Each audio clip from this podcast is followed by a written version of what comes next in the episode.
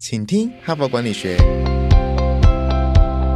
在这里，我们希望用轻松无负担的方式与你分享最新管理新知，打造属于你的哈佛 DNA。我是节目主持人杨玛丽 Mary。各位听众，大家好，欢迎再度来到请听哈佛管理学。那么今天礼拜三嘛，九月二十号，那么我还是要再利用这个机会呢，跟各位听众分享。本月呢是《哈佛商业评论》繁体中文版的周年庆哦，我们是在二零零六年的九月发行第一刊哈，所以到现在呢十七周年庆。那我知道有些听众呢，昨天前天可能都听到我预告这个消息啊，那请你体谅一下，因为很多听众呢也是今天才上线来听的，所以我再唠叨一下，再说一下，就是这个月呢，我们有全年最优惠的价格。如果你订阅我们的纸本杂志呢，那你就订一年，我们会送你三。三期哈，多三期。如果你是订阅我们吃到饱的数位版呢，你就订一年，我们还送你三个月哦。所以真的是全年最优惠的价格。同时呢，最近呢，我们也出版一本 AI 趋势的专书，都是哈佛商业评论上的精选的文章。我们也会在九月呢周年庆的期间呢订阅呢，我们再加送这一本书。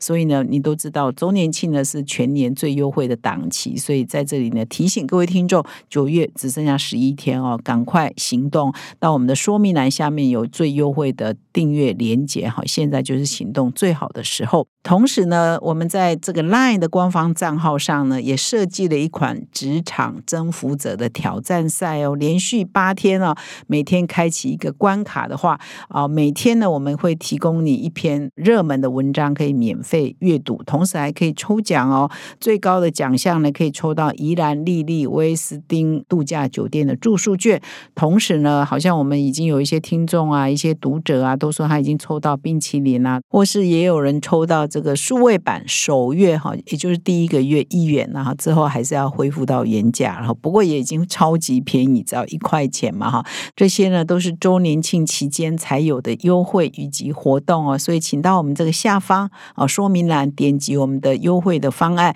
啊，全年最优惠就只剩下这十一天哈，感谢你的支持。那昨天听过，前天听过的也体谅一下哈，因为很多听众真的是现在才上来听哦，要让他们一听就听到好消息，不要我今天没讲，他们没听到就不知道有这个优惠哈，所以也请你们体谅一下。那么接下来呢，我就要来分享我们本周的主题哈。我们这一周呢，特别选了一个主题，叫做“近零转型、零碳转型”。这大概是这个全球气候变迁哦。我们从联合国一直到我们台湾的政府啊，都在强调，我们必须要解救这个全球这个极端气候的危机啊，生态的浩劫等等呢。所以各行各业都必须要追求近零转型。那目标啊，就是在二零五零年啊。所以我们的。国发会呢，我们的政府呢也宣示，我们要二零五零要跟上国际的脚步，要达到近零转型。所以现在很多台湾的各行各业，尤其是有做出口的、有做供应链一环的、有做国际贸易生意的，现在都压力很大，就是要如何达到这个近零转型。也就是说到最后呢，是没有碳排，或者是碳排呢可以透过其他的方式可以被抵消掉哈，或者是你要怎么去买碳权等等。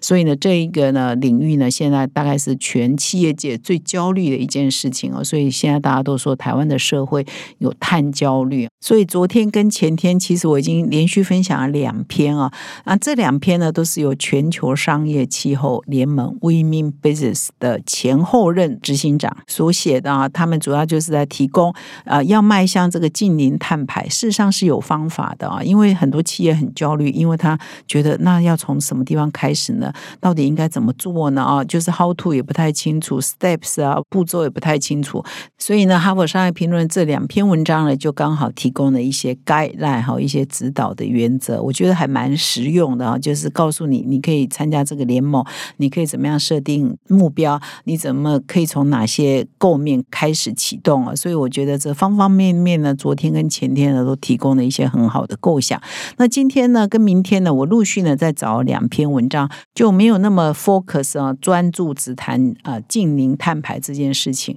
而是来谈更广义一点的绿色创新力哈。就是说，事实上近零碳排是属于绿色创新力的一环嘛哈。我们要怎么样做可以达到这个永续？那在永续的过程当中，又给我们创新的能量。不要说我们做永续呢，就要花很多的成本，那就变成公司很沉重的负担。如果我们可以把永续的挑战变成新的商机，也就是把绿色呃环保这个挑战当成呃新的商机跟商模的话，或许呢，它就变成是一个创新力，而不是一个很沉重的负担。所以接下来呢，今天呢，我再找了一篇文章，标题就叫“绿色创新力”哈，来跟各位听众做分享。嘿，就过来就过来，你是否有这些烦恼呢？教育训练总是成效不彰，线上学习平台使用率开高走低，录播课程无法满足实际需求。现在这些问题，HBR 帮你通通解决。哈佛商业评论企业学习方案，我们采用数位与实体的混成式训练，集结百年来全球千位大师的知识精华。打造每天十到十五分钟的零碎式学习，以工作者为中心的企业读书会，大大提升同仁们的学习效率。赶快点击说明栏链接，交给我们，一起让知识落地，成为企业人才的能力与及战力。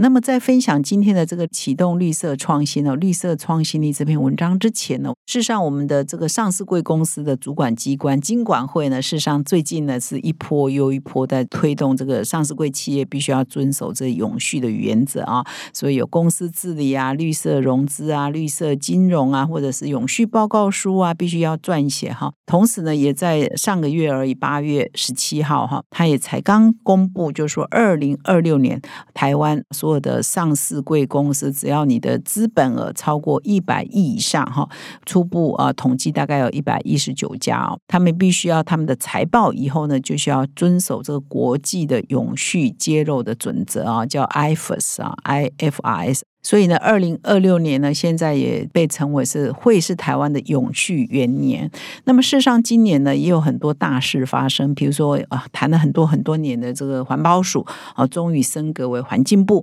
那环境部下面呢，也有一个单位叫气候变迁署哈，它事实上就是在专注来研究碳哦，如果要解决气候变迁的问题，然后研究碳权啊、碳费啊、碳税哈，这以后要怎么克，要怎么样反映在企业的整。个的成长的成本里头哈，所以这也是一个大事。还有，我们也成立了，也是在八月哈，我们成立了碳权交易所啊。以后的碳权要怎么交易，也现在成为一个台湾一个热门的显学。所以呢，这所有的事情呢，都发生在八月哈，表示呢，这个近邻这件事情、绿色转型这件事情哦、永续转型这件事情，已经不是说啊，你认为你想做才做啊，没做也没关系，做的比较好，而是你现在真的必须做，而且要加速做，而且要做的比别人更好。否则呢，你就没有竞争力哈。那今天呢，我选的这一篇文章标题是“绿色创新力”。那这篇文章啊，有三位蛮重量级的作者哈。第一位呢叫瑞姆尼杜摩鲁，那他是这个策略创新策略的公司的顾问，同时呢也是印度商学院的组织行为学的教授。那么第二位教授呢，还蛮有名的，是普哈拉哈。大家应该他的书还蛮多的，搞不好很多台湾的听众都有看过他出的书，因为。他还跟伦敦商学院的教授叫做 Gary Hamel，他们有合作了一本书，叫做《竞争大未来》哈，这本书也蛮畅销的。那么第三位这篇文章的共同作者呢，他是兰格史温密哈，是一家企业集团的共同创办人。那么他也是这个生态论坛哈，他们长期在主办这个企业的生态论坛这样一个论坛的创办人哈，所以也是长期关心永续相关的议题。那这篇文章呢，其实很多这一类型的文章都会这样开头，就是说。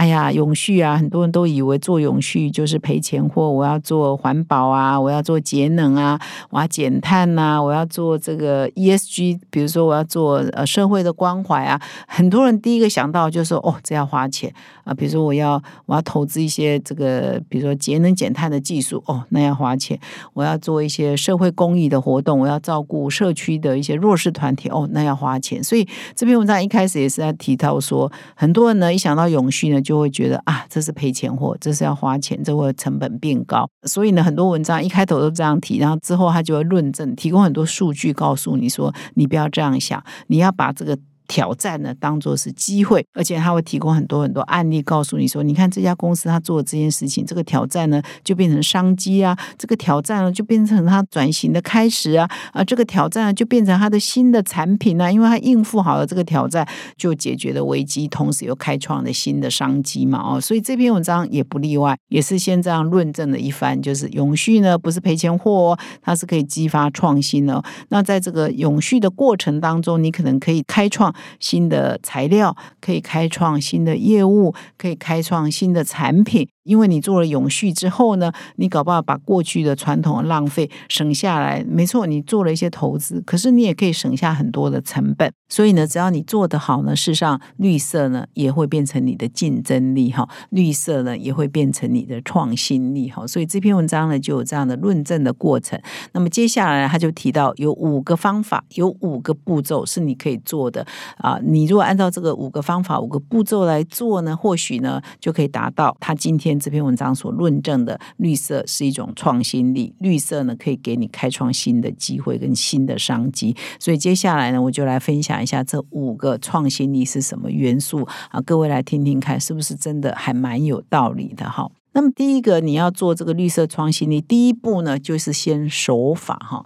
就是法令规定到那里。你就遵守到哪里？比如说，我刚刚一开头提到啊，这个经管会要求大家要写报告书啊，现在的报告书还要遵循这个国际的永续准则来揭露啊，IFRS 的准则来揭露。既然已经规定到那里，那你就要做到那里嘛，否则你之后呢就违规，你的企业形象就不好，那当然你就没有竞争力嘛。好，所以你也不用担心，因为大家都要遵守这些法令啊，所以大家的竞争基础是一致的嘛。好，所以你一定要合规，你千万不要说。政府已经规定了，那你偷偷摸摸不按照政府的规定来做，或者是说国际啊已经规定了，说以后国际的运作准则是这样，比如说以后有 C ban 啊，你要出口东西到欧洲，它可能要扣碳费啊、碳税等等，那你就要研究啊，现在法令规定到哪里，你就要应用到哪里。不过呢，这个是下下策了哈，你就是合规只是下下策，最好的方法你要走在法令之前。法令呢，可能已经有一些风吹草动，说，哎，我们要往哪哪里去规定？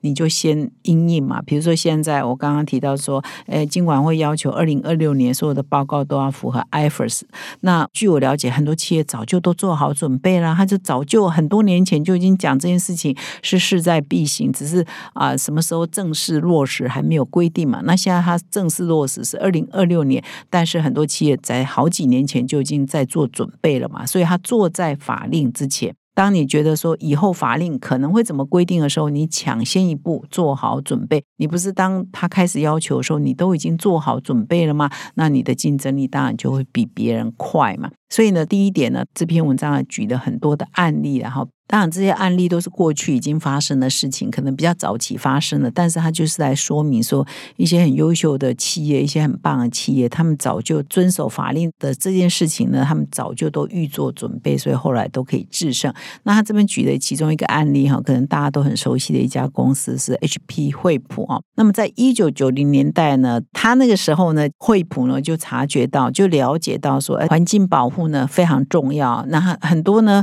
有毒的气体。呀，等等的物质呢，就要少用为妙哈。所以那个时候呢，在那个年代啊，对铅哈，对铅这件事情还蛮敏感的哈。但后来当然已经有很多严格的规范，但那个时候对铅的规范还没有那么多。HP 呢，就已经察觉说，哦以后的法令啊，对铅的毒性啊，就是它的产品头如果有含铅的话，以后呢，政府呢就会严格的来规定。所以那个时候他就察觉到说，政府迟早会禁用铅啊，铅焊剂就是。在那个焊接的溶剂里头，如果含铅呢是不准的哈。所以呢，惠普呢就是花了很多年的时间在研究，那有什么东西可以来替代这个铅啊，含有铅的焊接的这个溶剂呢？所以终于呢，真的这种研发哈都很花时间哦，直到二零零六年哦，他们才开发出可以替代的这个溶剂的这个物质哈。所以呢，当欧盟后来在二零零零六年真的实施了禁止有害物质的这个禁令的时候，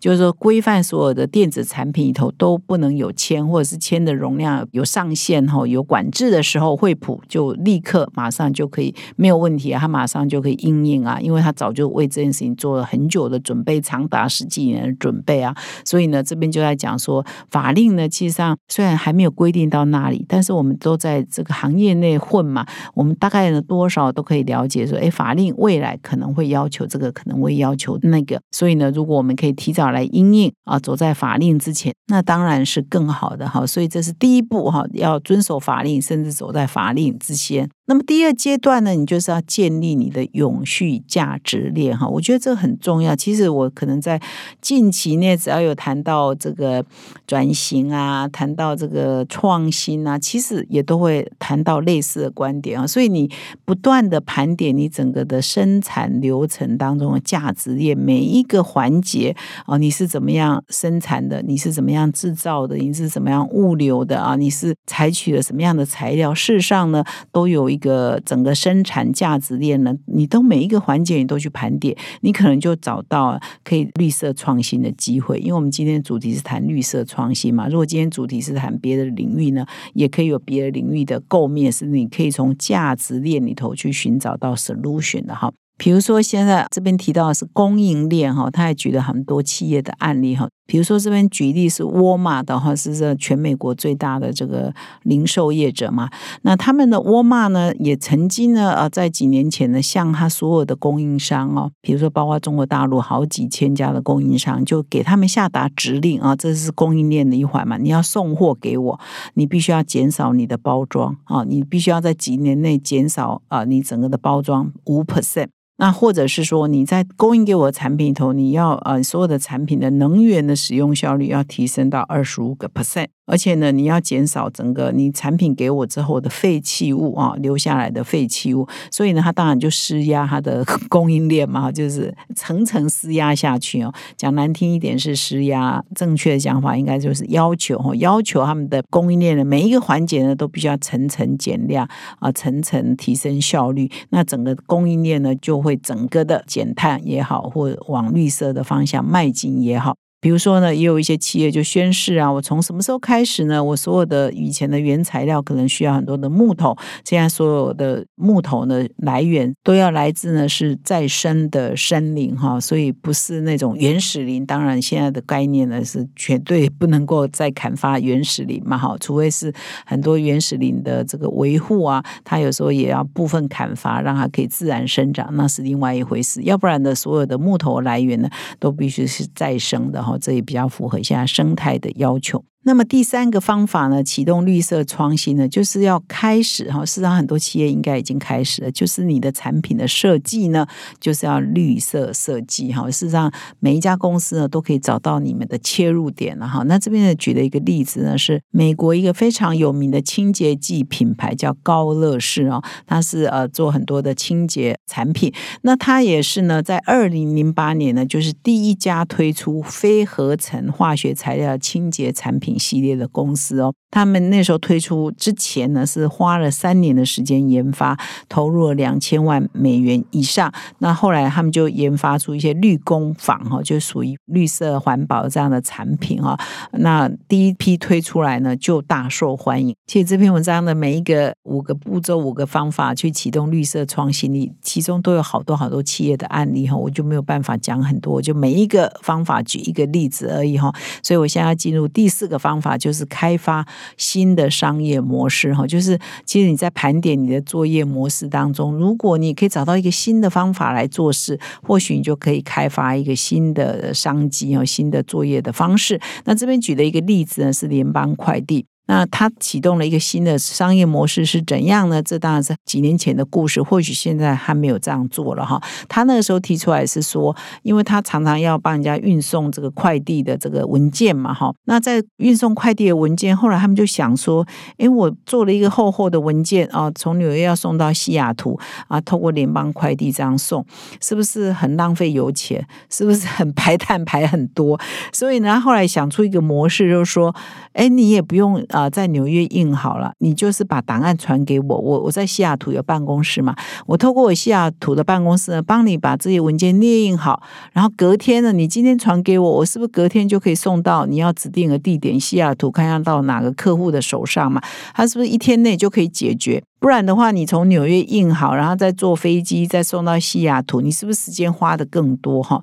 所以在这样的过程还要节省时间，它又这个减少碳排，所以这个呢也大受欢迎哈。不过这篇文章没有说，哎，此刻他有没有继续这样做了？但是他就是用一种新的方式来解决这个高碳排的问题啊，也可以达到这个服务客户可以达到更好的效果。他另外一个案例是说，这个垃圾处理公司、废弃物处理公司也是可以找到新的商业模式啊。比如说，他举的有一家公司呢，从垃圾里头呢，它可以每年然后找出九十亿美元的可以再使用的材料哦，所以他也是在整个作业流程中做了一些改变哈，所以得到一个新的商业的模式哦，也很激励人心。那第五个做法呢是数位转型啊。事实上呢，这几年呢，呃，很多人都在谈说用。永续转型啊，之前呢是要先做数位转型，因为数位转型呢可以让你打造一个比较资源整合的，不管是你运用在制造业、运用在整个行政管理、运用在整个行销的流程，